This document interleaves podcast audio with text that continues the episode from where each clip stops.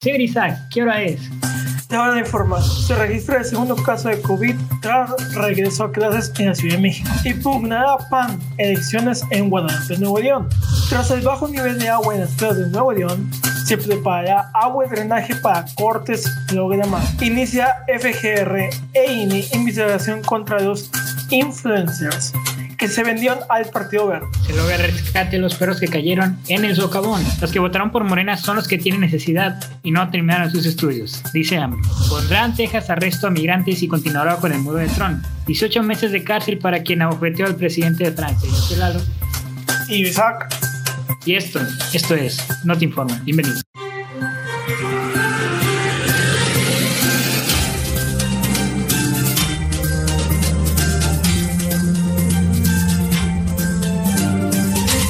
Bienvenidos a un nuevo episodio más de Notinforma, su podcast de noticias. Regresamos después de, ¿qué fueron? Seis meses, ¿no? Sí, seis meses. Seis meses de inactividad, pero bueno, ustedes sabrán, eh, lo hemos dicho en otros podcasts, fue decimos dar el cese de este podcast para poderle dar prioridades a otros, pero siempre se han cubrido las notas a través de nuestra página de Facebook como Lois Lion y hemos intentado dar nuestra opinión y nuestros comentarios a través de nuestro periódico virtual que es el Lion Post. Y bueno, como ya es costumbre en este noticiero que yo nunca lo conduzco solo, sino siempre estoy acompañado de una persona con calidad. Acompaña Isaac. Isaac, ¿cómo estás? Muy bien, feliz de estar de vuelta en este espacio porque pues ya hemos estado en otros, pero es bonito regresar en estas fechas a esto que dio inicio, a este gran proyecto, a este proyecto que hemos trabajado ya un año y que pues a pesar que no hemos sido frecuentes, esperamos ya hacerlo más en las próximas semanas y retomar este proyecto de la mejor manera.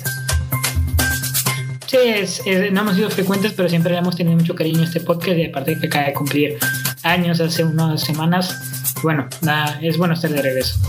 Muchachos, venderse venderse en algunas ocasiones es bueno cuando eres influencer, sobre todo. Venderse a campañas eh, políticas es lo incorrecto. Y es que la Fiscalía Especializada en Derechos Electorales inició una investigación contra los influencers que emitieron mensajes a favor del Partido Verde en el periodo oficial de la veda electoral. Es decir, la veda electoral, como deberíamos de saber todos, es este periodo en que no se pueden dar argumentos ni para beneficio en contra de un partido político. Es un momento de silencio para... Se da tres días antes de la elección y es para que cada quien piense su voto sin estar recibiendo constantemente propaganda. Después de mucho, en una tarjeta informativa, la Fiscalía dijo haber recibido numerosas denuncias a través del sistema de atención ciudadana relacionadas a los mensajes de actores y actrices de televisión nacional, cantantes y creadores de contenido en Internet, quienes promovieron el voto por el Partido Verde en los días 5 y 6 de junio, días donde estaba la veda electoral. Esto pues obviamente es ilegal, no... En estos días, para quien no tenga mucho conocimiento, en esta veda electoral se supone que la veda electoral es para que nadie te diga de que eh, tienes que votar por este, tienes que votar por este. No, es para que tú solito en casa, donde estés, pienses, ah, de que voy a votar por este o por este candidato porque me gusta. Pero obviamente lo que son estas personas, esos influencers, fue completamente ilegal. Sí, sobre todo no es la primera vez que ocurre, sobre todo con este partido, el Partido Verde Ecologista. Eh, en el 2018 ocurrió también en las elecciones intermedias, las que son ahora. Primeramente el INE, pues sí les dio un regaño, básicamente les dijo, y eso no puedes hacerlo. Y entre los más importantes que participaron en el 2018 fue el negro Eraiza y Galilea Montijo, este, y sí se les dio mal. Y ahora ya que es la segunda vez, ya es como que, a ver, bueno, ya entonces ya tenemos nosotros como INE y la Fiscalía Especializada en Delitos Electorales tienen que tomar cartas sobre el asunto porque estos muchachos no aprenden. O sea, independientemente de los influencers, es el Partido Verde quien sigue haciendo esas prácticas ilícitas, porque hay que decirlo, es ilegal todo esto. Bueno, por su parte, el INE publicó en su cuenta de Twitter que después de la medida cautelar para suspender los mensajes en Instagram, el INE investigará a los influencers que difundieron eh, los mensajes a favor del Partido Verde Ecologista durante la veda electoral. Recordemos que este día de elecciones la Comisión de Quejas y Denuncias de INE ordenó a 30 influencers retirar de sus perfiles de Instagram, porque por ahí fue, mensajes a favor del Partido Verde Ecologista. También figuras como Facundo Herrera eh, atacó, más bien, no, no atacó, más bien expuso lo que ya muchos partidos actuales, especialmente el Partido Verde, los han intentado comprar a distintas celebridades e influencers del medio en distintas ocasiones. Y lo que este, lo que Facundo dijo fue que realmente esto está completamente mal, es lamentable en todo aspecto. Una cosa es que tú te vendas, no sé, de que para tomar, no sé, X o Y mar, de qué marca, de no sé, de algún refresco, o para usar algún artículo deportivo, de ropa, X o Y. Pero otra muy diferente es vender el futuro de tu país. No sé qué piensas tú, pero a mí me parece algo lamentable, más en este país donde, pues, somos un país con muchas carencias, tenemos virtudes como todo, pero también hay muchas carencias, especialmente en el aspecto político. Y es un tema difícil el vender tu voto. Y me ha tocado más de una vez escuchar de que, ah, me gustaría vender mi voto, de que ya sabes, ese típico meme en redes sociales de que, ah, yo vendería mi voto por unos tenis o por X y Y cosa. Pero hablando ya en serio, es un asunto serio y más porque es el futuro de nuestro país. Ya, gracias a Dios, o bueno, gracias a que tenemos leyes y vivimos una democracia, podemos salir a votar. Hay países donde esto es completamente legal, países como China, países como Corea del Norte, donde, por mencionar algunos, donde no puede votar, donde no existe democracia. Y aquí sí se podrán quejar de que no, de que nosotros no tenemos, de que unos no tienen derechos, sí, ok, pero podemos votar. Y el voto sí es libre. Y es un derecho que todos tenemos y pues lamentablemente estos influencers que cometieron este delito no son muy afectados, de que no creo que nada más se vayan a ver afectados económicamente, sino en redes sociales la gente los dejó de seguir. Se vio de que a varios influencers bajaron unos cuantos miles de seguidores y otros unos cuantos, de que unos 10 mil, 20 mil seguidores. Sí, no, es totalmente lamentable este tipo de, de hechos que ocurren en el país y seguirán ocurriendo porque así funciona la política en este, en este hermoso país. Pero tú lo has dicho, eh, elegir es un derecho, es nuestra obligación y, y no sé, esto vulnera un poquito las decisiones de las personas, pero también, o sea, si sigues consejos de Alex Stretch y, y de Bárbara de Regilde por quién votar, ahí también tú estás mal, ¿sabes? son personas de las cuales no deberíamos de tomar ni siquiera un punto a favor o algo así. Pero bueno, al final de cuentas, con las acciones que tome el INE o la FEDE, se va a ver fortalecida la democracia en el país o, o no. Yo creo que es el momento en que estas instituciones que son autónomas tomen cartas sobre el asunto para decir, a ver, aquí el que manda es la democracia del pueblo y lo que ustedes hicieron está mal y, y se van a tomar cartas sobre el asunto. Pero, pero bueno, son esas noticias que sabes que le está yendo mal a alguien, pero te da, te va a ir bien a ti, ¿sabes? Te, te das alegría de, ay, mira, qué bueno, por, porque se portaron mal, porque es la verdad, hicieron malas cosas. Y no es la primera vez, ya van varias veces que sucede, y sobre todo hace poquito le una influencer a decir de que no es una, eh, no dieron una millonada, sino 10 mil pesos, que como quiera, o sea, te estás vendiendo tu voto, estás viendo tu opinión, entonces no es por el dinero, es por el hecho que hiciste. Eh, inclusive el voto se sabe, no es no es, es un secreto a voces que se compra, pero pues ahí ya al final de cuentas el ciudadano puede pues engañar ¿no? a su al que al que compraron. Pero bueno, qué bueno que, les, que ya el INE y la Fiscalía General de la República, que son estos dos organismos quienes están llevando la carta de investigación, están, pues, eh, vaya redundancia, investigando este hecho y esperemos si de en las medidas más severas que tenga, porque sí, en lo personal sí me dio mucho asco este tipo de acciones.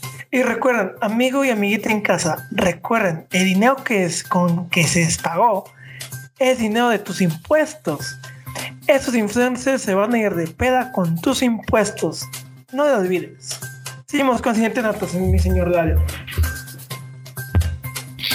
Sí, no, y aparte, el Partido Verde sigue existiendo, al final de cuentas. Y el día de estas elecciones intermedias tomó mucho vuelo porque tiene muchos curules en el Congreso del Estado y bueno, es lamentable porque ya vas viendo, ¿no? Cómo funciona este partido, que al final de cuentas no representa nada verde, no ha tomado ninguna, tiene un chorro de propuestas ecológicas, pero al final del día no realiza ninguna. Y su, su mera existencia se debe a las coaliciones que hace con diversos partidos. Por, ejemplo, en 2018 fue con, con el PRI, ahora es con Morena. Entonces, este partido, la verdad, sí es una de esas, lo que yo llamé chinches en, algún, en el programa de Se Busca Ladrón. Son estos partidos que siguen viviendo del erario público gracias a las coaliciones que tienen. Pero pues sí, espero y. Porque también, ojo, la Fiscalía General de la República y el INE pueden dar con la destitución de, del verde y que desaparezca por completo por, por, el, por lo que hicieron. O sea, hay dos medidas cautelares que pueden tomar. Una, multar, a lo, multar y en algunos casos dar prisión preventiva a algunos influencers y la segunda es contra, contra el partido, o sea, desaparecerlo por completo, lo cual yo tomo como correcto. O sea, al final de cuentas nadie está en contra del INE, o sea, sabes, toda la opinión pública está a favor de, lo que está haciendo el INE. Pero bueno, te, ¿algo con lo que te gustaría cerrar o ya pasamos directo con la señorita Kamala Harris? Sigamos con la señorita Kamala Harris, la señorita vicepresidenta Kamala Harris y su Wall Street. Kamala Harris, la vicepresidenta de Estados Unidos, aseguró este jueves que da una gira por México y Guatemala. Expresó a los mandatarios de ambos países que se encuentra preocupada por la corrupción y la impunidad de ambas naciones. En una entrevista, la funcionaria estadounidense dijo que pidió a los presidentes Andrés Manuel López Obrador y Alejandro Yamatei, perdón si digo mal, que dejen a la prensa y a las ONGs hacer su trabajo sin obstáculos. Recordemos que eh, la historia de México y de Guatemala, especialmente ya un poco más específico, pues siempre hemos tenido problemas tanto sociales, económicos y de diversas índoles. Y pues obviamente pues un país como Estados Unidos que pues está un poquito más arriba que nosotros porque recordemos que tienen, sus pedos, obviamente no son un pan de Dios, pero pues obviamente siendo un poco más avanzados en cuestión de democracia y sistemas, pueden apoyar tantito más a los demás.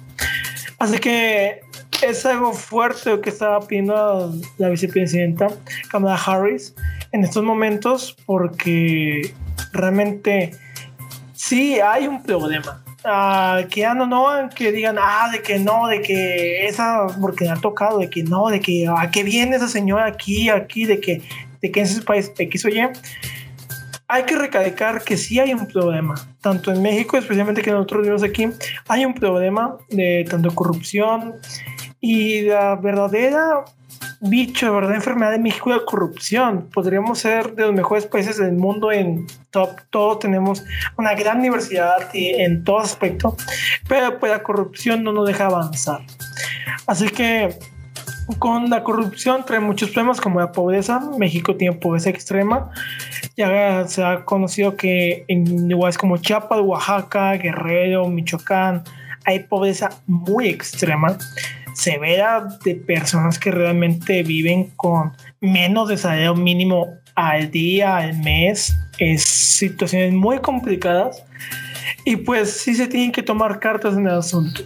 Y pues algo que sí puede ayudar son las ONGs, que son esas corporaciones que ayudan a todas esas comunidades o todas esas regiones. Y pues obviamente recordamos que México es de, no me acuerdo, está en el top de países que matan a más periodistas.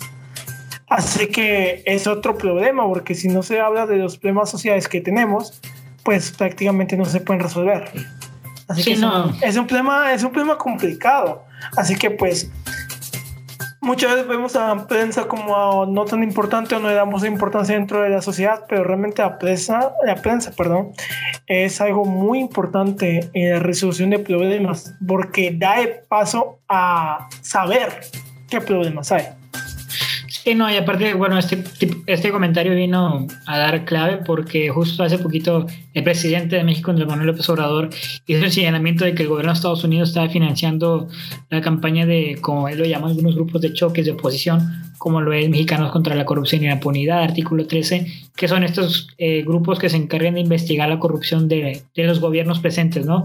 Y en su respuesta, la Casa Blanca dijo que sí lo está haciendo, sí está financiando estos grupos y, y lo hacen por porque les interesa mucho la democracia en el país mexicano y que no haya corrupción. Entonces, yo creo que más que nada va por ahí la respuesta de Kamala Harris de, o sea, no intervengan ustedes en lo que estamos haciendo por, por ustedes. Pero bueno, por su parte, el Marcelo, el constructor Brad, secretario de Relaciones Exteriores, indicó que, el en el encuentro del martes se dio, que se dio entre el presidente López Obrador y Kamala Harris, y Kamala Harris se abordaron temas económicos y que se trató de un diálogo sobre exitoso sobre la cooperación para la seguridad. Eso señala él, sin embargo, muchos medios coinciden en lo mismo, que en realidad vino para eh, hablar sobre la migración, porque es un tema que está importando mucho en Estados Unidos, sobre todo con el presidente Biden, porque Biden ha intentado ser esta persona humanista, ¿no? De no, no les vamos a hacer nada a los, a los inmigrantes, vamos a darles una visa, pero este mensaje muchas veces puede transgiversar y puede llegar a, entenderse como que Biden va a pues a aceptar a todos y no es así. Bueno, eso eh, es hablando de contener a los inmigrantes que vienen desde el sur de México para evitar que entren en una crisis. Necesitan que tomar medidas fuertes. Por eso básicamente vino Kamala Harris aquí a México y a Guatemala a decirles, hey, empiecen a tomar medidas porque si no vamos a tener que hacerlo nosotros y no les va a gustar. Ambas naciones acordaron aprovechar los mecanismos del TECMEC, que es pues el nuevo tratado que fue que sustituyó al Tratado de Comercio, para fortalecer un crecimiento económico equitativo y sustentable tras la irrupción de la pandemia. Además, de acuerdo con el gobierno de México, los dos países establecieron un grupo operativo especializado en combatir el tráfico de trata de personas a través de una metodología que busca compartir información e inteligencia a fin de identificar, interrumpir y desmantelar redes de contrabando de personas en México. Recordemos que la trata de blancas, como comúnmente se conoce, o trata de personas, es un problema enorme en México. El paso por la frontera, hay, demás, hay demasiados casos de trata de personas. Ha habido, especialmente en ciudades fronterizas, es común. Eh, estas casas no me acuerdo del término correcto, creo que es casa hogar o casa base, no me acuerdo, escuchando con documental, donde estas casas son donde directamente almacenan, porque directamente ese es un almacenan, no conviene, es almacenan personas. Pues en una casa de unos 75 metros cuadrados, almacenar 60 o 70 personas y es un problema muy grave porque muchas de estas personas realmente no son criminales. Realmente criminales ahí hay uno, dos, tres, cinco. Pero la mayoría de personas son personas que vienen de países de Sudamérica, buscan una mejor oportunidad, como se conoce el sueño americano, que pues realmente no es un gran sueño, es realmente, si te puedes analizar, no es el gran sueño, no es el dream, pero pues estas personas buscan una mejor calidad de vida.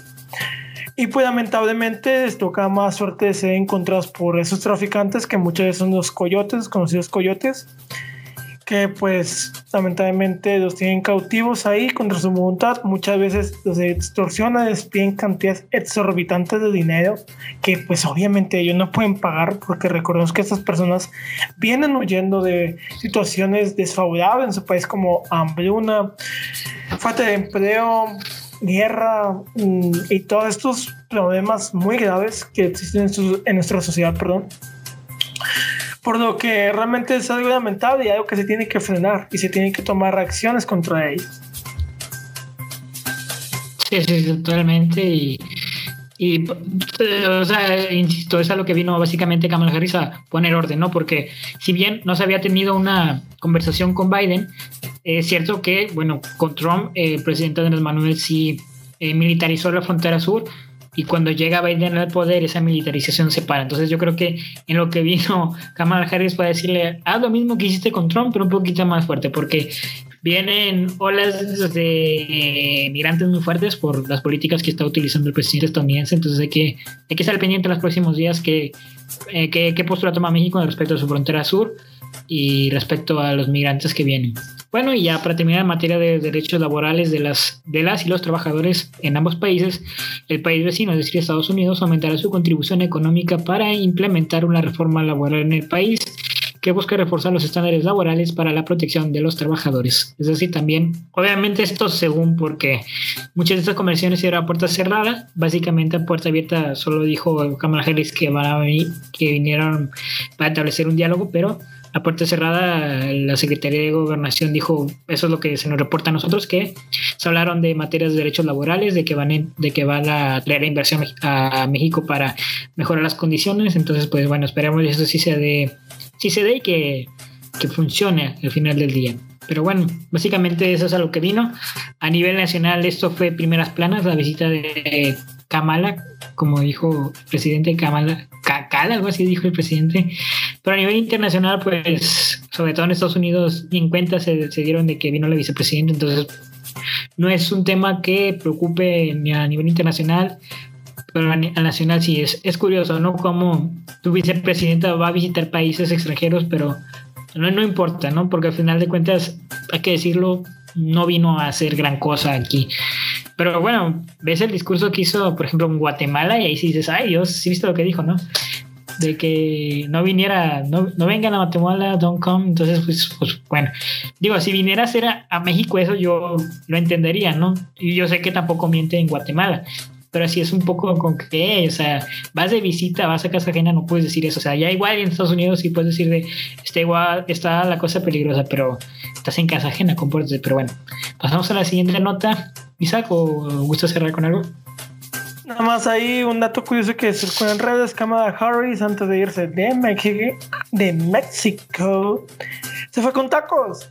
Se llevó un chingo de tacos. Así que nada más recordemos, se fue con un chingo de tacos. Recordemos que la gastronomía mexicana es muy chingona y es de las mejores del mundo. Y pues todo el mundo sabe. Hasta Kamala Harris se llevó un chingo de tacos. Ahí tienen Taco Bell también, entonces que no se hagan. Eh, no, no, no, no, no, no, no. Se llevó tacos mexicanos, se llevó muy buenos tacos. Ahí yo, yo sé que ahí se saben todos tacos, no sé si de cochinito o de qué, pero estoy orgulloso que la gastronomía mexicana esté presente en todos Eso sí estoy muy orgulloso bueno, vamos con los previsos movimientos de la cuarta ley. Es que el mismo día que se estaban contabilizando los datos electorales, el gobierno federal publicó en el diario oficial de la federación la ley Saldívar, el cual le permite al, al mandatario presidente del jurídico aumentar su periodo cuatro años más. Esto, a ver, no es novedad, no es de ningún gobierno que suceda esto. Por ejemplo, que cuando hay un partido de fútbol importante, ¿no? La selección jugando, que por debajo se estén aprobando leyes que ven, vayan en contra o que sean de la opinión pública interesante.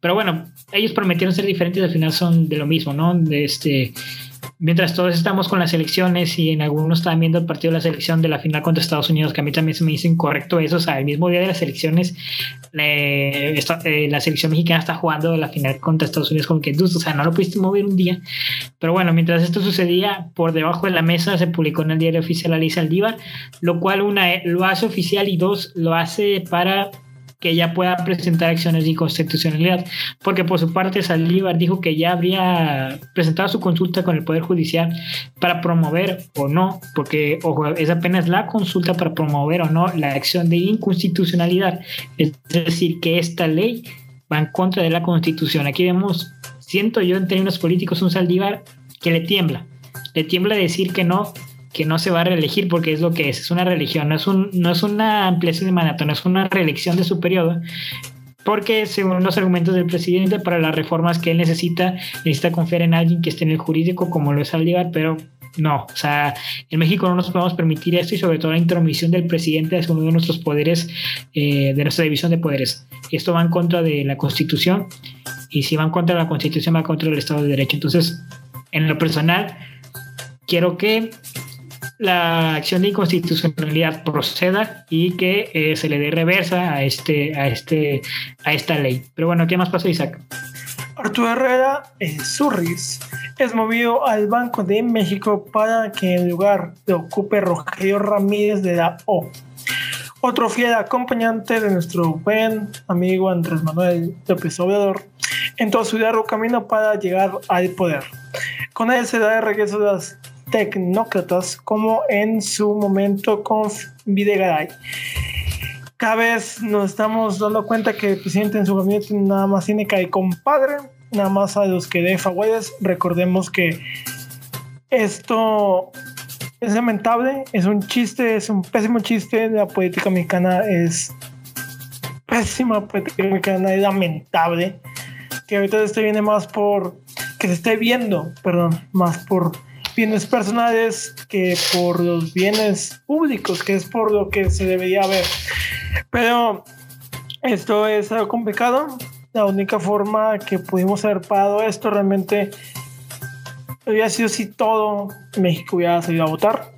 Es lamentable que nada más el 50% en, fue promedio nacional, el 50%, creo que el 52% a nivel nacional en a votar.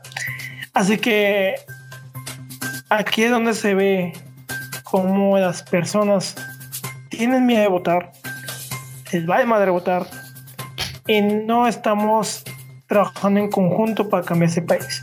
Se podría cambiar muchas cosas con marchas, con meetings, se puede cambiar mucho, pero una muy buena forma de ejercer nuestro derecho y hacer un cambio eficiente es por medio de voto. Obviamente pues se vio esto se está descontrolando, cada vez el presidente pues quiere más poder y puede llegar a un punto donde lo logre.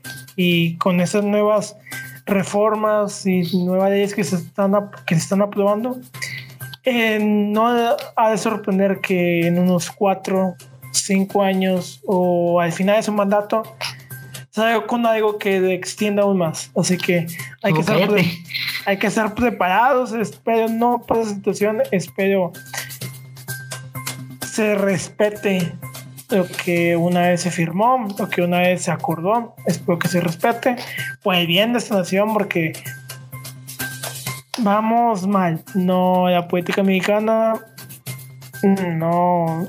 Lamentablemente, esas han sido una de las elecciones más sangrientas. Se mataron demasiados candidatos. Y pues aquí se ven los intereses que se tienen. Algo más que quieras agregar, Radio. Sí, no, triste nota. Bueno, ah, es triste, pero. Lamentable. Es, lamentable. Un chiste, es un mal chiste. Hay que decirlo, el Surris, de Arturo Herrera, fue uno de los agachados en cuestión de cuando estuvo en Hacienda.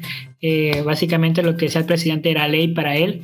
Y bueno, se vio las políticas públicas que él tomó en cuestión de Hacienda. Bueno, Rogelio Ramírez sí es un personaje en la política demasiado fuerte. Incluso en uno, se dice que en uno de los mítines que tuvo Andrés Manuel en bueno, en, ¿cómo en el Zócalo, este Rogelio Ramírez le aconsejó a Andrés Manuel este, ir por la manera violenta, ¿no? Entonces, pues sí, es un personaje que hay que tenerle cuidado y miedo. Es un tecnócrata, hay que señalarlos. Allá regresaron los tecnócratas, que son estos los que, por ejemplo, si van por un secretario de Economía, ponen a un economista, lo cual es correcto, pero algunos critican, ¿no? Porque en su momento ya lo señalamos, fue Videgaray, ¿no? un tecnócrata y se robó miles y miles de, ahí. Pero bueno, entonces se postula a Rogelio Ramírez y se ve como el nuevo eh, secretario de Hacienda. Arturo Herrera del Sur va por, por el Banco de México, por Banxico.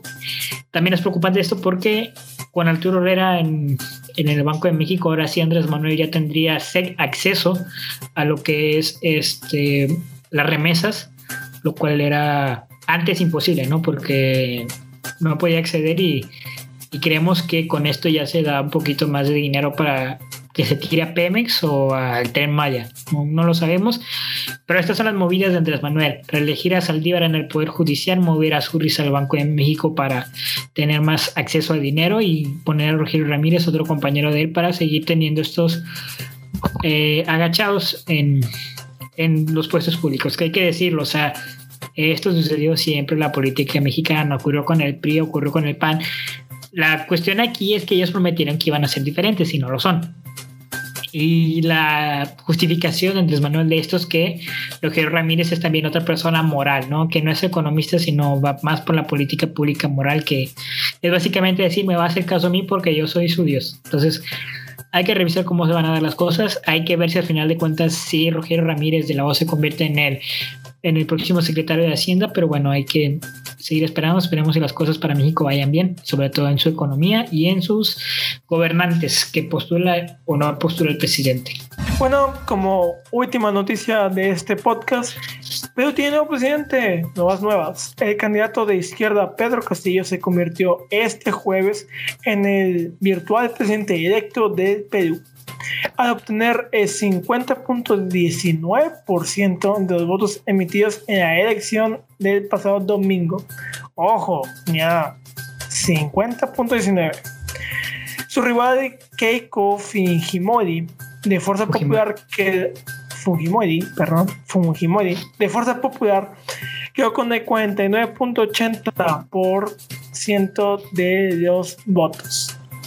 La diferencia de votos fue de 68.473, de acuerdo con el último dato de Oficina Nacional de Procesos Electorales, o conocida en Perú, OPE, que terminó de pesar esa tarde el 100% de las actas electorales a cuatro días de celebrar la jornada electoral en el país sudamericano el presidente argentino Alberto Fernández, así es, el mismo que quiso citar a Octavio Pacicito, un cantante, pero bueno, que dijo que los mexicanos venimos de los indios y los brasileños de la selva. No le guardamos rencor, nada más ahí. Cuando venga, que no lo reciban igual. Este reconoció a Castillo como presidente electo horas antes de que se terminara el proceso electoral de las altas. A lo que el profesor izquierdista de Perú respondió: Juntos trabajaremos por una América Latina más justa, demócrata y libre. En conferencia de prensa de este martes, eh, Fujimori se quejó de que halló indicios de fraude en la mesa, siempre que pierde va a decir que hubo fraude, y citándolo a él que para nosotros es considerado inaceptable y que durante los comicios ocurrieron una serie de irregularidades, siempre pasa, realizadas por el personal de su rival, aunque no se presentó pruebas. Si esto le suena a la política mexicana es mera casualidad. Los peruanos quedarán a la espera de la decisión de las autoridades electorales sobre 200.000 votos que Fujimori pidió anular. Un recurso que provoca que la proclamación del nuevo presidente se lleve a cabo hasta dentro de dos semanas. Es decir, hay que decirlo también, Fujimori, Keiko Fujimori es la hija del dictador Fujimori, entonces ciertamente pues es una contienda electoral un poquito fuerte porque estamos hablando de gobiernos de izquierda y gobiernos de, de demasiada derecha y ganó por un 1%. Entonces, ciertamente pues sí puede haber un recurso legal. Digo, no son como las elecciones de aquí en México del voto por voto, pero sí puede haber un recurso legal para decir, oye, hubo un porcentaje de diferencia, vamos a contar ¿no? los votos. Y gracias a esto, pues se van a tardar dos semanas más en proclamar al nuevo presidente de Perú. ¿Algo más, Isa, que es agregar esta internacional nota?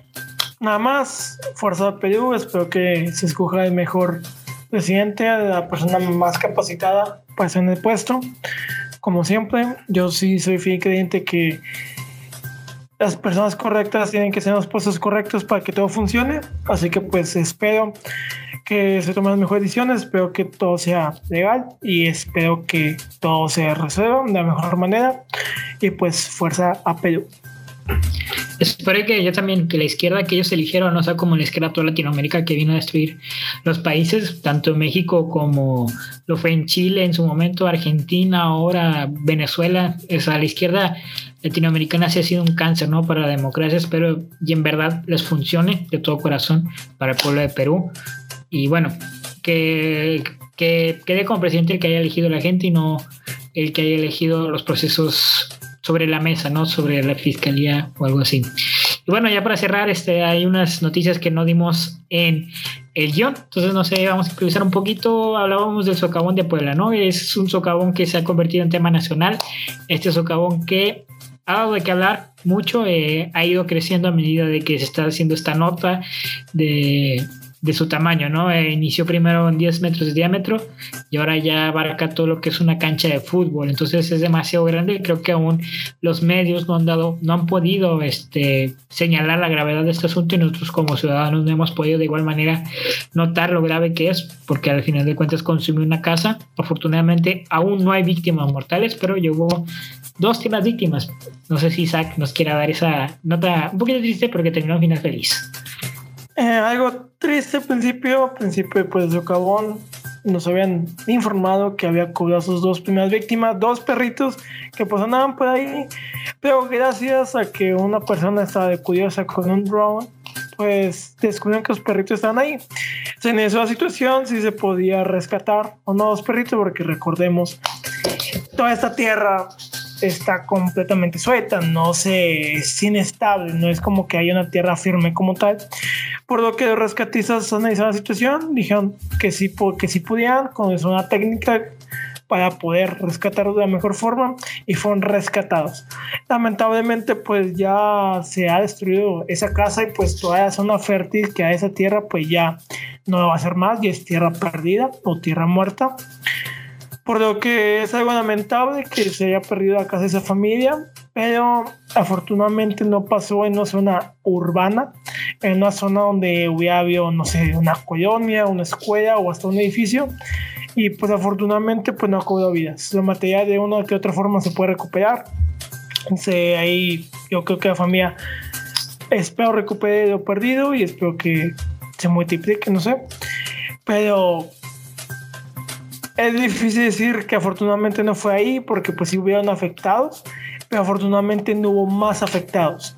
Y pues realmente no se sabe hasta cuándo va a que se socavón, no se sabe que puede que ser mucho más, otra vez se puede quedar estancado ahí. Esperemos que ya no crezca tanto. Pero pues entonces les estaremos informando en las siguientes semanas porque pues esto sí va para largo. Sí, este, y bueno, esperemos que siga así, que no se haya cobrado víctimas mortales y como chiste, esperemos que esto sea el nuevo Gran Cañón de, Puebla, ¿no? Que ya tenga atracción turística, porque así que tú digas Puebla, qué bonita está, pues no. Este, pasando a noticias serias y noticias que en lo personal me duele que los medios no la hayan cubrido como se debe. Eh, hace unos días, la semana pasada, para ser exactos, el viernes o sábado, la verdad no recuerdo la fecha, se dio un derrumbe dentro de una mina en Coahuila. Este, primero habrían cobrado una víctima mortal. Se hablaba de que las otras seis se encontraban dentro de una cámara de la mina, pero lamentablemente el día de hoy se terminó por sacar el último minero y se habla de siete víctimas mortales dentro de esta mina. Son accidentes laborales, efectivamente, pero son accidentes que se pudieron evitar ya que había unas denuncias presentadas ante el gobierno por parte de los mineros que trabajan ahí de que las condiciones en las que se trabajaran no eran las aptas. Entonces, ciertamente sí se pudo evitar.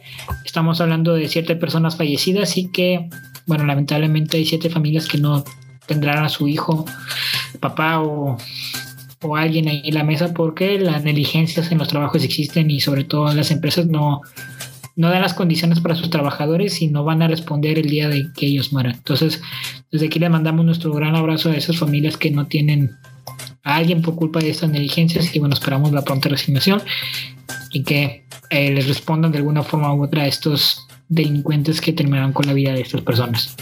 Este, nada más, algo más que descargar una nota que no esté en el guion. Hay que, hay que ponerle nombre a esta sección. para hay, que, hay que ponerle, próximamente traeremos más notas, más temas aquí, temas cortos que queramos tocar. Pues este podcast ha sido todo, espero que os haya gustado. Pero nada, les dejo con algo al final.